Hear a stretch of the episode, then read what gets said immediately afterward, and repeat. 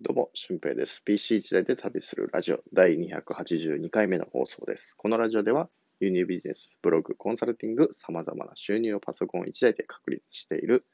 ノマドワーカーの俊平がお送りするラジオで、ノウハウや思考方法についてお話をしていきます。はい、今回はですね、ファンを獲得する方法についてお話ししていきたいと思います。えー僕はまあ、小中高大と、まあ、ファンになってくれる人いたんですかね。わかんないですけど、まあ、今は、えーまあ、フォロワーさんという形でファンになってくれてる方もいますし、えーメルマガを登録するファンになってくれてる方もいますし、えーはたまた、まあ、普通に普段連絡をくれる方もいらっしゃるんですよね。うん。で、ファンっていうのは、なんか、まあ、アイドルみたいな、ね、キラキラしているものだけじゃなくて、まあ、そういったフォロワーとか、えーまあ、メルマガの登録者とか、LINE の登録者っていうのも一つのファンですよね。まあ、それが自分のパーソナリティとか世界観に来てるファンなのか、自分の持ってる情報に来てる人とか、コンテンツに、えーを絵に来てる人なのかっていうところなんですけど、あの、まずはね、そこってどっちでもよくて、えーまず人からファンになるってことは、結構こう難しいんですよね、ネット上だと。うん。普通にこう対面同士でお話しすると、それって、あの自分のね、人柄とかをファンになってくれる人っていうのはいるんですけど、えーネットからこうファンになるっていう人は、大体自分のが持ってる情報とかっていうのを、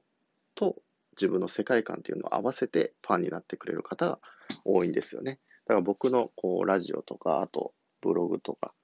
だと、えーそういうノマド系の働き方、パソコン1台でいつでもどこでもね、働けることができる。働ける、働くことができる。うん、カフェでも仕事ができるし、旅先でも仕事ができるっていう風な働き方をね、してみたい。で、そのための一つの方法が輸入ビジネス用ですとか、あと SNS、ブログっていうところですよっていうようなことを僕はね、発信しているので、ああ、それって初心者でもできるのかなできるならやってみたいなっていう方が、えー結構多いんですよね。あと、えーまあ、他のこう物販ビジネスをしてて、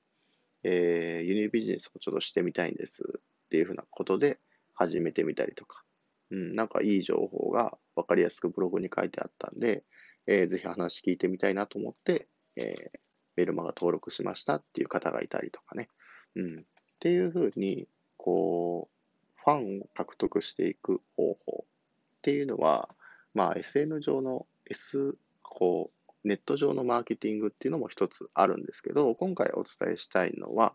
まあそうじゃなくて、えーもう対面でのこととか、あと、まあ、これから深くなっていく関係についてお話ししたいと思うんですよ。で、そういう時に、えーファンを獲得するためにすることは、一つ、自分がファンになることなんですよね。うん。なんか、自分が好きじゃない人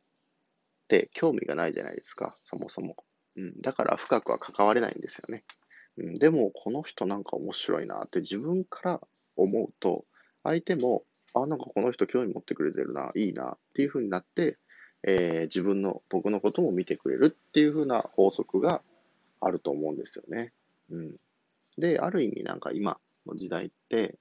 えーいろんなことが簡単になってきてる。パソコン1台でいろんなことができたりとかね。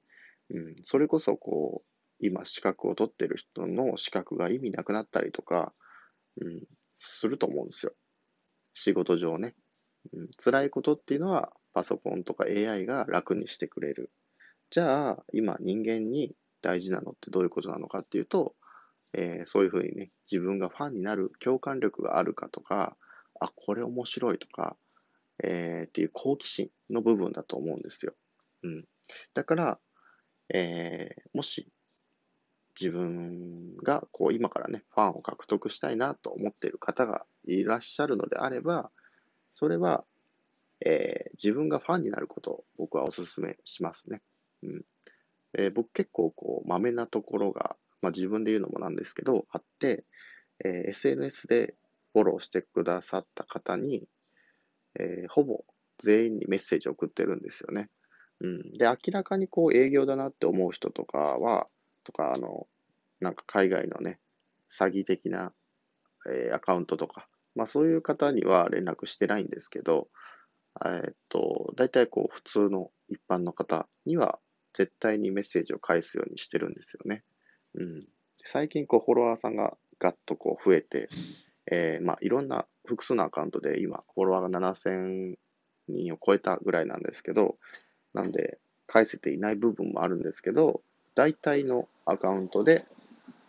えー、フォロワーさんにお返しすることとか、そのフォロワーさんがやってる投稿を見たりとか、っていうふうなことをしてるんですよね。で、それで興味があったら、どんどんどんどん僕は DM を送っていきますし、うん、まあよかったら、こう、ズームでお話ししたりとか、まあ場所が近ければ神戸とか大阪とか、そういう場所であれば、実際に会ってお話しするっていうこともしてるんですよ。うん。なんで、まあ、それだけ僕は人のことをこう見てるし、えー、っと、まあ、人との関わる時間を増やしていくっていうふうなことをね、えー、してます。はい。で、好奇心で言えば、本当になんか一日、週に1回ぐらいでいいんですけど、今日は好奇心の日っていうのを作ってみると、案外面白いかもしれないですね。うん。だ僕は好奇心の日って決めたら、スーパーに行って、レジ打ちのおばちゃんにもこうね、話しかけたりとか、っていうふうなこともね、まあ、ある意味変な人なのかもしれないですけど、まあ、それぐらい、こう、あって思ったことをちゃんと口に出してみる。うん。それすごいですね。って、何ですかそれ？っていうふうに、こう、好奇心を示してみるっていうことが一つ、なんか、いいんじゃないかなと思って、僕は、まあ、週に1回と言わず、えー、まあ、外出するときは好奇心のアンテナをバリバリに立てて、えー、行動してたりします。で逆に好奇心のアンテナ立てないときはもう本当にね、スイッチオフ状態で、えー、何かインプットしたりとか、あと自分の内面で考えることを考えてたりとか、っていうふうな時間にしています。はい。だからそういうふうに自分がその人に興味を持ったり、その人を好きになっていくと、えー、まあ、変法性の法則、変法性の法則っていうのがあって、えー、自分がされたことっていうのは相手に返したくなるっていう法則がありますので、えー、ぜひ、なんかファンが欲しいなとかね、フォロワーさんが欲しいなと思ったら、ちゃんと自分からアプローチをするようにしてみてください。なかなか、その、無名のね、一般の方が発信をしていく中で、えー、相手から、こう、確実にフォローされるとか、えー、ファンになってくれるっていうふうなことはないと思います。何者でもない自分が何者かになっていく過程っていうのは、それなりの理由があって、えー、成り立っていますので、まずその一歩としてファンが獲得したいのであれば、えー、自分が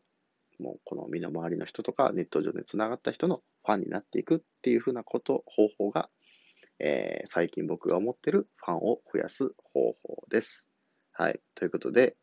まあ、本日の配信は以上です。で、合わせて聞きたいなんですけど、えー、まあ、それを応用していけば複数の収入源が作れていくと思いますので、複数の収入源を作る方法っていうのをお話ししている回がありますので、そちらを聞いてみてください。ということで、本日の配信は以上です。また次回の配信でもお会いしましょう。ほなまた。